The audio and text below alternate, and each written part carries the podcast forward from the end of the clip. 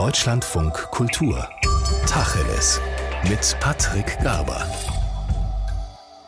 Ich grüße Sie. Wie steht es um die deutsche Erinnerungskultur mit Bezug auf die Zeit des Nationalsozialismus? Haben wir die Lektion aus der Geschichte gelernt, wie das Helmut Kohl oft gesagt hat, als er Kanzler war? Oder gibt es immer noch weiße Flecken in unserem Gedenken? Darüber habe ich vor dem Holocaust-Gedenktag im Januar diesen Jahres mit Dr. Jonas Rees gesprochen. Er ist Sozialpsychologe und forscht an der Universität Bielefeld zu diesem Thema. Und zuerst fragte ich ihn, wie gut die Erinnerungskultur in der deutschen Bevölkerung, also bei den Menschen, verankert ist. Ja, tatsächlich muss man sagen, dass wir in unseren Studien immer wieder so eine Art Diskrepanz finden. Also es, viele der Fragen, über die wir heute sprechen, werden wahrscheinlich ein sowohl als auch als Antwort von meiner Seite erfahren werden. Und die Tatsache, dass wir zu so einem Anlass wie dem 27. Januar, also dem Tag des Gedenkens an die Opfer des Nationalsozialismus, wieder über unsere Erinnerungskultur, über uns Deutsche, wenn Sie so wollen, sprechen, ist ja eigentlich auch schon interessant. Max Czolek würde sagen, es gelingt uns Deutschen sogar zu so einem Anlass, äh, Jüdinnen, Juden und die Opfer des Nationalsozialismus sozusagen wieder zu den Statisten in unserem Gedächtnistheater zu machen. Und aus meiner Sicht ist das eigentlich auch schon eine wichtige Erkenntnis unserer Studien, dass wir eben immer wieder auf solche Diskrepanzen stoßen, zum Beispiel dazwischen, worum es in unserer Erinnerungskultur gehen sollte und worum es wirklich geht oder wie wichtig uns unsere Erinnerungskultur ist und wie viel wir wirklich dafür tun, sie auch lebendig zu halten.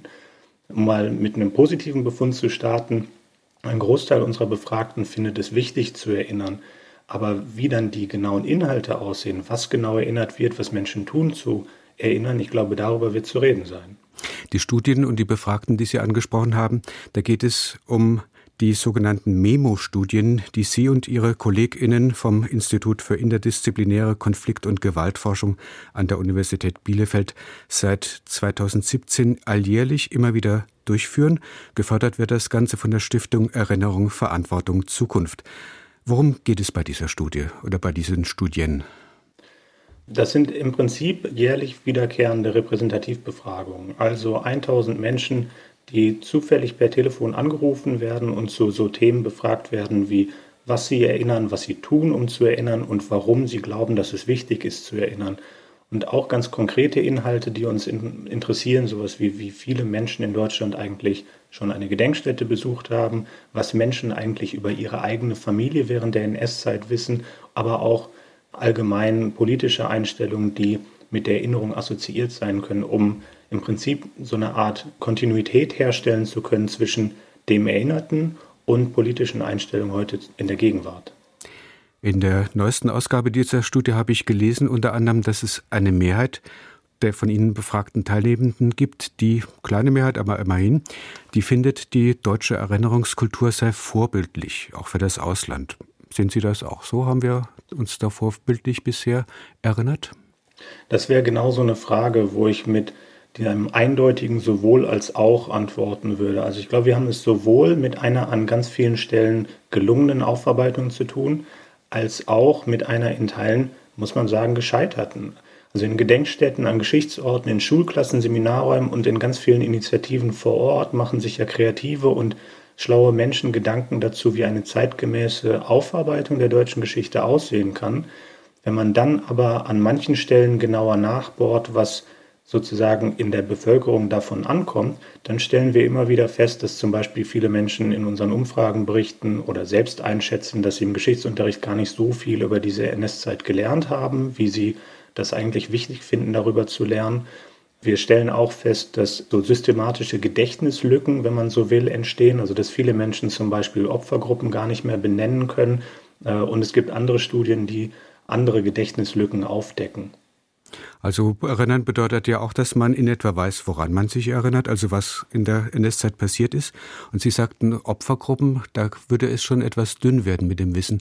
Also, dass Jüdinnen und Juden verfolgt worden sind, das weiß wahrscheinlich ein großer Teil Ihrer Befragten.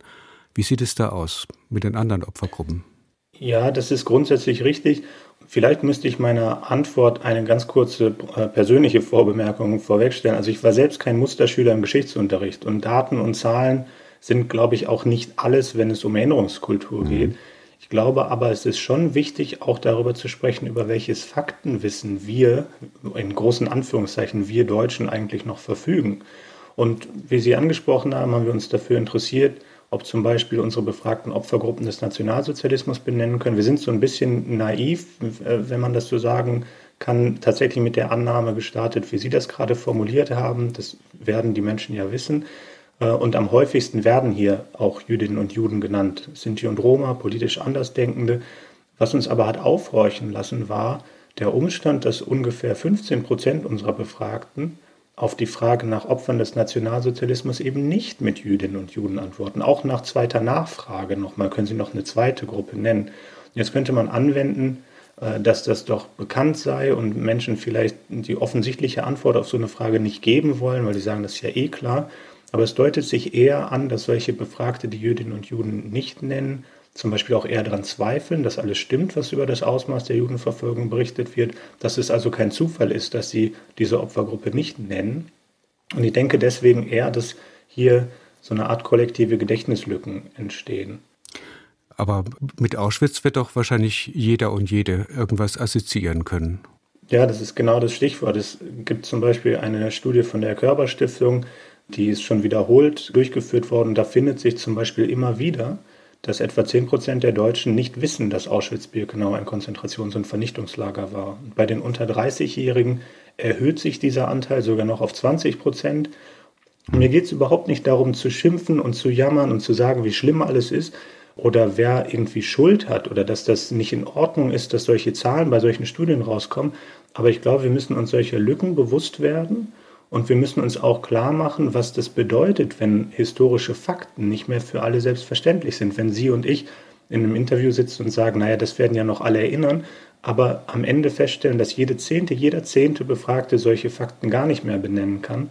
Und dann gehen nämlich gemeinsame historische Referenzpunkte verloren, die wir uns teilweise ja hart erarbeitet haben die das Fundament sozusagen, das objektiv faktische Fundament unserer Erinnerungskultur eigentlich sein sollten. Und dann wird Erinnerung auch angreifbar.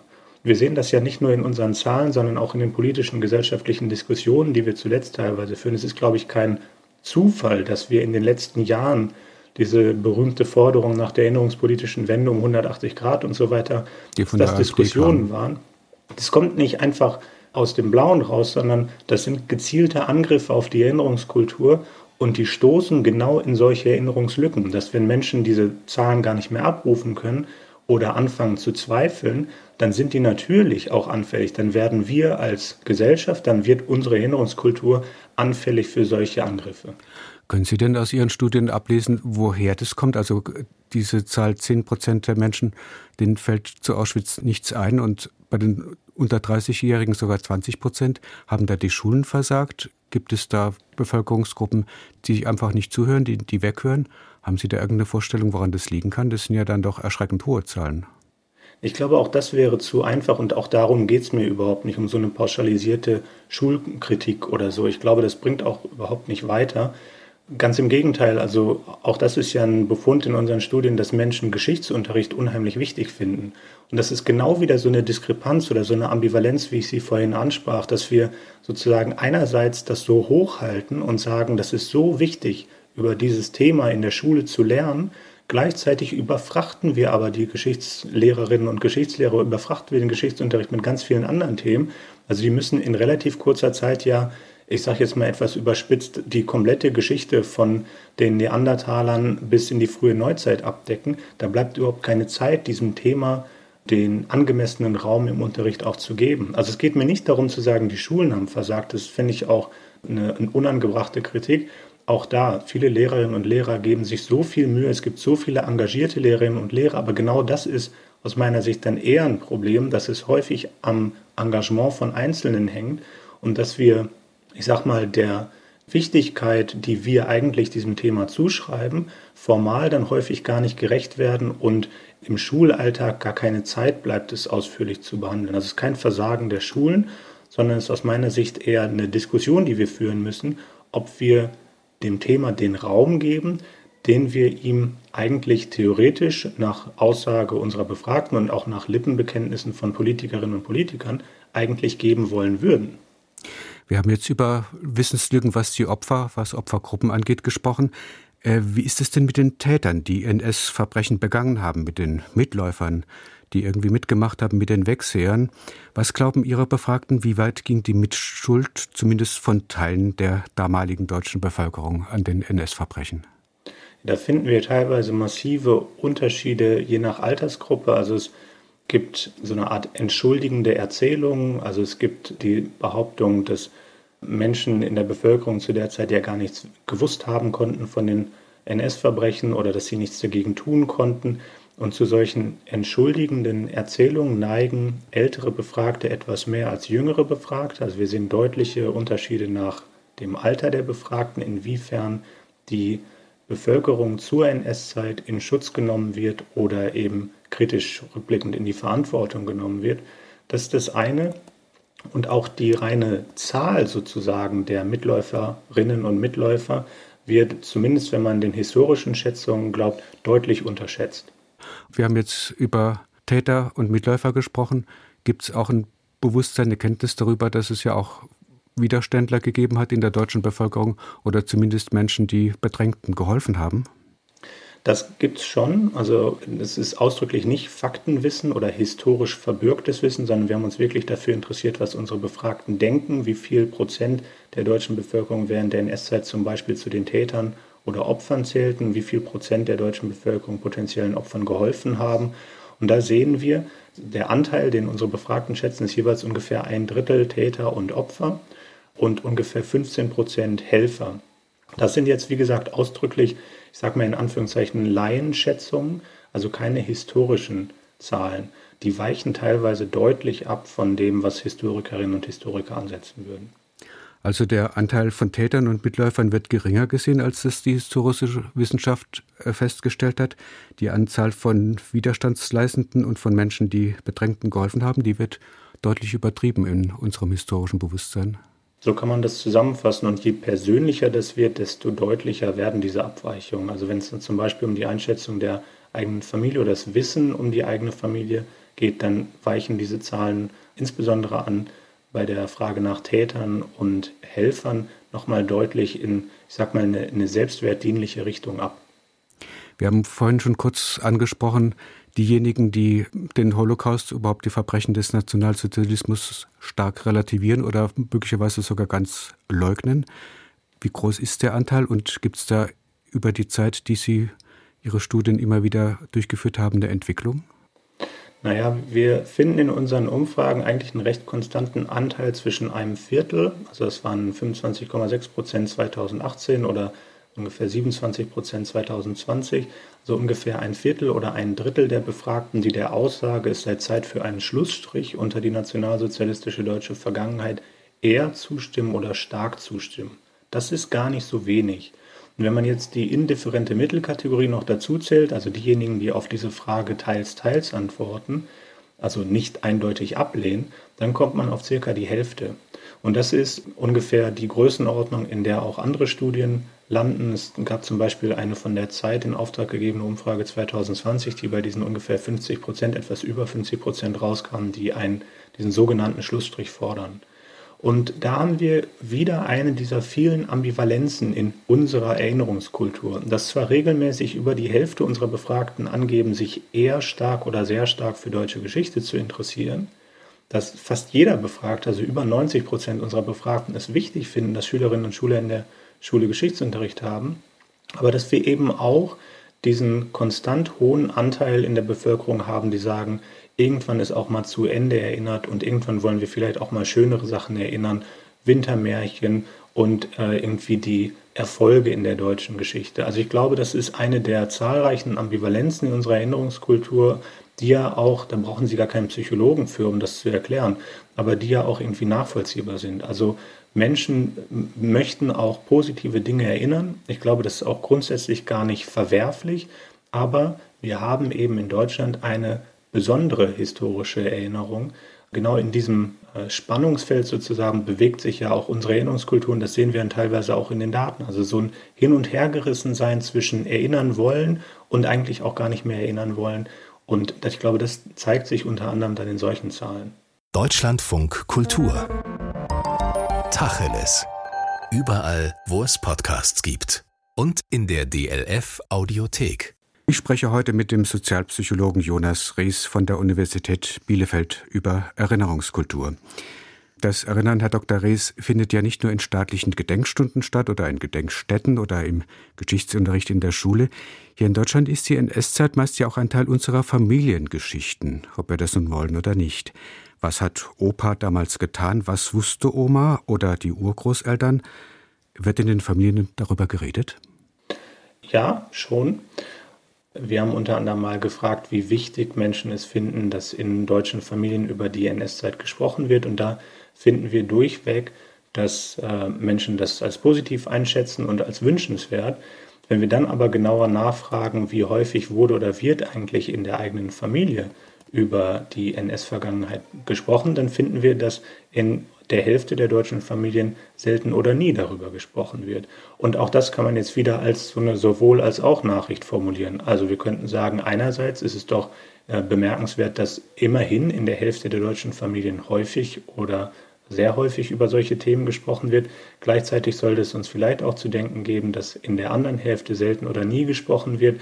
Und natürlich müssen wir uns auch darüber im Klaren sein, dass in einer de facto migrantischen Gesellschaft, in der wir bunt sind und weltoffen inzwischen, dass in vielen Familien das da auch einfach nichts zu reden gäbe. Also dass inzwischen viele Menschen in Deutschland leben, deren Familie zur NS-Zeit eben nicht in Deutschland gelebt hat und wo es dann auch nichts zu bereden gibt.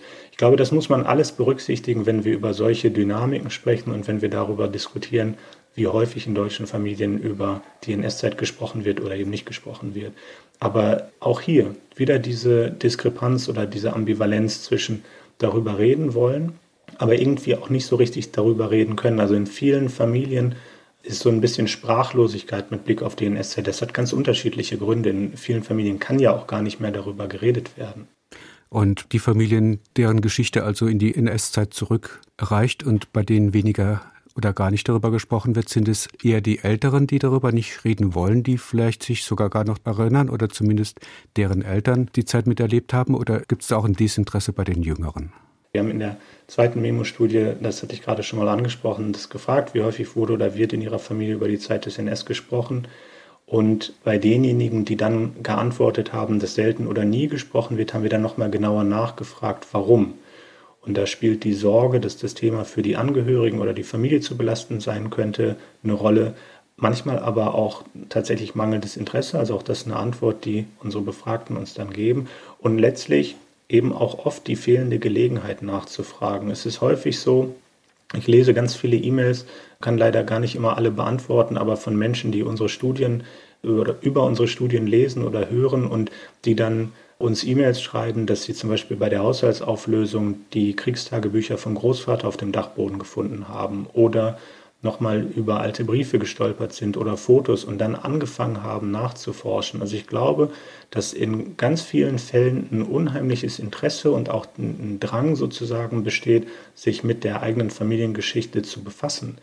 Familie und äh, unsere eigene Geschichte, auch unsere Geschichte als, also sozusagen unsere nationale Geschichte, definiert ja auch ein Stück weit, wer wir sind, wo wir herkommen. Also ganz viele Menschen möchten eigentlich mehr darüber wissen, was ihre Vorfahren in der NS-Zeit getan haben oder auch was für ein Schicksal sie ereilt hat. Aber vielfach fehlt die Gelegenheit noch nachzufragen oder es gibt Sorge nachzufragen. Und ich glaube, da ist häufig so eine Art Hürde oder Barriere. Und am Ende kommt dann häufig genau diese historische Sprachlosigkeit in vielen Familien bei raus. Es ist ja vielleicht auch verständlich, dass es viele Menschen gibt, die einfach nicht wissen wollen, ob der Opa, Uropa vielleicht in einer Einsatzgruppe dabei war, Menschen erschossen hat, wehrlose Zivilisten erschossen hat, vielleicht sogar Kinder umgebracht hat. An solchen Enthüllungen über die eigene Familiengeschichte könnten Familien ja auch zerbrechen. Das könnten sie nicht nur, das sind sie ja teilweise auch. Ich glaube, wenn man sich die historische Entwicklung anguckt, das ist ja so ein bisschen holzschnittartig, wird das dann manchmal behauptet. Es gab irgendwie die anklagende Generation, die äh, die Vorfahren konfrontiert und gesagt hat, was habt ihr getan? Und dann gab es irgendwie lange Zeit Schweigen. Und es gibt ja auch viel Arbeiten und äh, finde ich, viel lesenswerte und wichtige Arbeiten dazu, wie sozusagen die Erinnerung Familien belasten kann, wie auch teilweise Unausgesprochenes in Familien unsere Verhaltensweisen heute immer noch prägen kann. Also dass dann äh, die Erfahrungen der Großmutter im Krieg dazu beigetragen haben, wie die Mutter aufgewachsen ist und das wiederum weitergegeben wird an die Kinder heute. Also ich glaube, dass viel von den Dynamiken, über die gesprochen wird äh, oder eben auch nicht gesprochen wird in deutschen Familien, auch die Familien noch, noch bis heute prägen und dass es deswegen umso wichtiger ist, darüber zu sprechen, dass man sich dann natürlich aber auch immer darüber im Klaren sein muss, dass mit solcher Auseinandersetzung vielleicht auch schmerzvolle Erinnerungen oder schmerzvolle Gespräche verbunden sein können. Ob das am Ende dann ein Grund ist, sich gar nicht damit auseinanderzusetzen und diesen Teil der auch der persönlichen oder der Familienerinnerung komplett aufzugeben, ich glaube, das kann und will ich gar nicht für Menschen entscheiden, sondern das müssen Menschen jeweils für sich entscheiden. Mhm.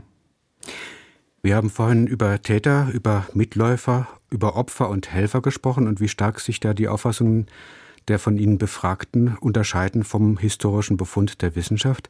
Ich nehme mal an, wenn man in die Familien schaut und fragt, dann findet man überwiegend gefühlt Nachfahren von Widerstandskämpfern, oder? Und das ist so ein wiederkehrender Befund in unseren Studien ist ja, dass die eigenen Vorfahren während der NS-Zeit und im Zweiten Weltkrieg vorrangig als Opfer und Helfer erinnert werden und erst dann als Täter. Äh, in der ersten Memo-Studie zum Beispiel haben wir gefragt, ob Vorfahren unter den Tätern oder Opfern des Zweiten Weltkriegs waren oder ob sie potenziellen Opfern geholfen haben. Und wir haben jetzt zugeben dieses sehr plakative Beispiel genannt, zum Beispiel Jüdinnen und Juden versteckt. Und über die Hälfte unserer Befragten berichtete damals von Opfern in der eigenen Familie, 18 Prozent von Helfern und nur 17,7 Prozent von Tätern. Also wir sehen immer dieses Missverhältnis, diese Über- Betonung sozusagen von, von Opfern und Helfern und die systematische Verdrängung, wenn man das so ausdrücken möchte, oder das systematische Verschwinden von der Erinnerung an Täterschaft. Und natürlich sind wir nicht die Ersten, die dieses Muster finden. Harald Welzer und Team haben das schon vor 20 Jahren inzwischen dokumentiert.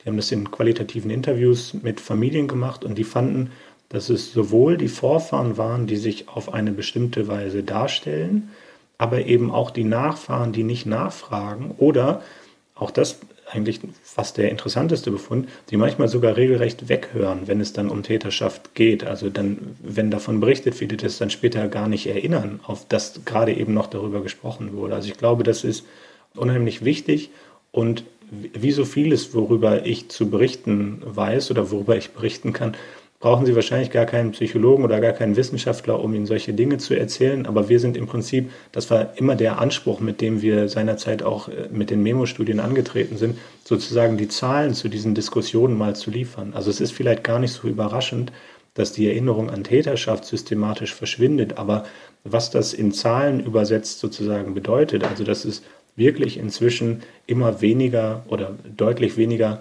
sind, ähm, als es historisch waren. Und das ist diese deutliche Überbetonung, ungefähr 50 Prozent äh, Opferschaft oder mindestens ein Drittel Opferschaft.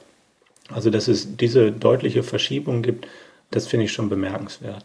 Es ist ja wahrscheinlich auch einfach menschlich einfacher, sich abstrakt mit der Frage einer Mitschuld der deutschen Bevölkerung als solche auseinanderzusetzen, als konkret sich zu fragen, was haben meine eigenen Angehörigen, meine eigenen Vorfahren damals eigentlich getan und nicht getan.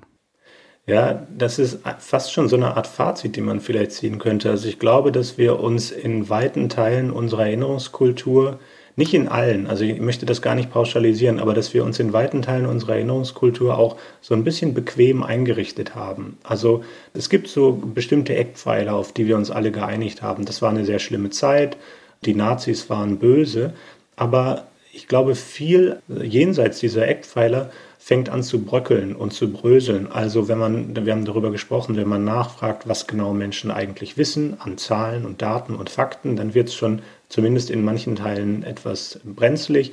Und wenn man dann in die Familien schaut, dann wird es noch komplizierter, weil Nazis und die Bösen, das waren häufig, wie Sie gerade gesagt haben, ja, die abstrakten bösen Nazis, aber Nazis waren die anderen, wenn man das so etwas plump äh, formulieren möchte. Und wie gesagt, es geht mir auch da gar nicht um so eine pauschale Kritik und dass alles schlimm ist und dass alles gescheitert. Ich glaube, man muss in dieser ganzen Diskussion auch beachten, wie viele Menschen sich teilweise wirklich äh, sehr detailliert mit ihrer Familiengeschichte befassen und wie viel tolle Arbeit in Gedenkstätten, an Gedenkorten und anderswo passiert.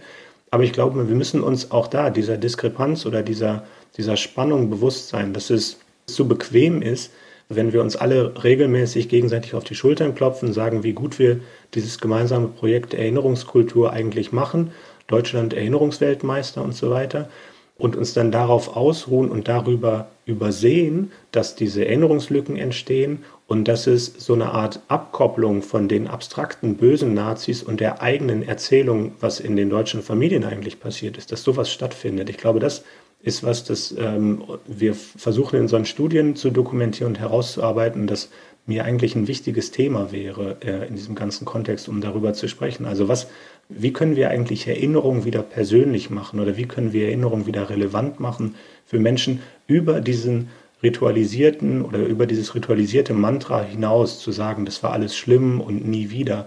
Also wie können wir das mit Leben füllen? Und ich glaube, das wird eine der entscheidenden Fragen auch in den nächsten Jahren wie können wir eine zeitgemäße Erinnerungskultur entwickeln oder finden oder fördern, die der äh, gesellschaftlichen Realität inzwischen gerecht wird. Zumal es ja immer weniger Zeitzeugen gibt, die mit ihren Geschichten, mit ihren persönlich vorgetragenen Erlebnissen Bollwerke sein können gegen dieses Vergessen.